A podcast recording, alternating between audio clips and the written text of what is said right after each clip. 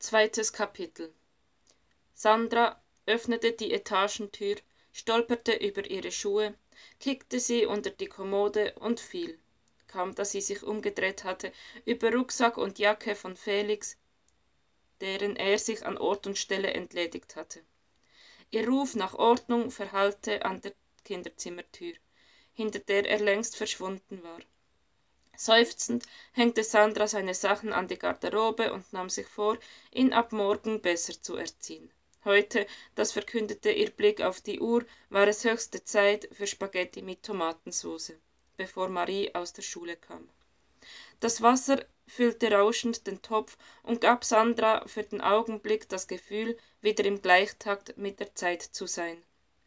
Da klingelte das Telefon. Alexander war dran.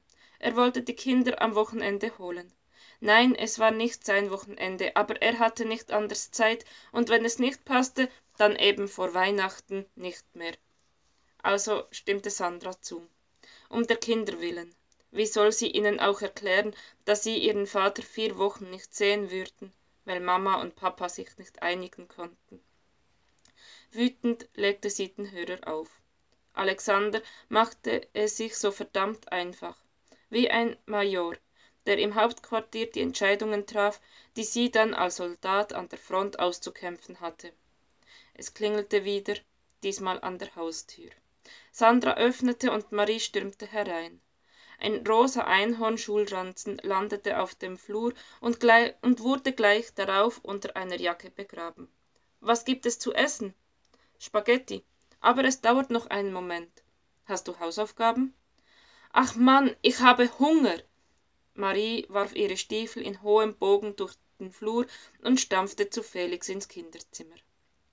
Sandras Protest erstickte im schlechten Gewissen. Sie seufzte. Auf der Kommode stand ein Bild ihrer Mutter, die im Badeanzug am Strand saß. Sandra legte es hin. Jetzt nicht, Mama, jetzt nicht.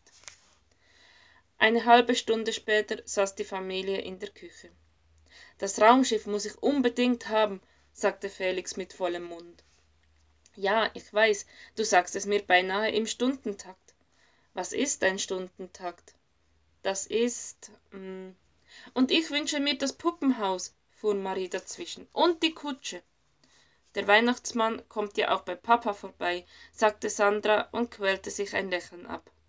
Es war grässlich, auf Alexander zu hoffen, Seit er seine große Liebe getroffen hatte, waren die Kinder nur noch ein lästiges Anhängsel für ihn. Plötzlich warf seine Firma nichts mehr ab. Es täte ihm ja auch leid, aber schließlich hätte er ihr alles gelassen, Wohnung und Möbel, und seine neue Prokuristin würde nun mal eine Menge Geld kosten. Besonders auf Reisen, fügte Sandra im stillen hinzu und im Bett. Ihr selbst war trotz unzähliger Bewerbungen nur der Gang zum Amt geblieben. Die nett gemeinten Abschiedsworte der Personaler melden Sie sich, wenn Ihre Kinder größer sind, änderte nichts an Hartz IV. Nach dem Essen ging Sandra zur Kommode, stellte das Bild ihrer Mutter wieder auf und öffnete die oberste Schublade. Alles, was im Flur verschwinden musste, landete hier. Das perfekte Versteck für ihre Ersparnisse. Wer suchte schon unter Schmierzetteln und Werbung nach Geld? Sie wollte es nur kurz in ihren Händen halten, brauchte unter der Last der Weihnachtserwartungen die Säule der Gewissheit, dass es noch da war, und hob die Papiere an. Aber dort lag nichts. Erschrocken wühlte sie den Inhalt durch. Dann fiel es ihr ein. Natürlich, sie hatte das Geld eingesteckt, weil sie eigentlich gleich nach dem Friedhof etwas besorgen wollte. Erleichtert schaute sie in ihren Rucksack. Keine Geldbörse, Jackentasche, Hosentasche. Sandra klopfte über ihren Körper. Irgendwo musste die erlösende Erhärtung unter dem Stoff doch sein. Bitte nicht, flüsterte sie. Nein, nicht mein Portemonnaie. Mama, tönte es aus dem Kinderzimmer. Komm mal. Hastig putzte Sandra sich die Nase. Gleich. Hast du geweint? Plötzlich stand Marie vor ihr. Nein, ich hab was im Auge. Ich komme gleich. Gehen wir heute ins Schwimmbad? Heute nicht. Dann rufe ich Lisa an. Darf sie zu mir kommen? Muss das sein? Bitte. aber ihr geht auf den spielplatz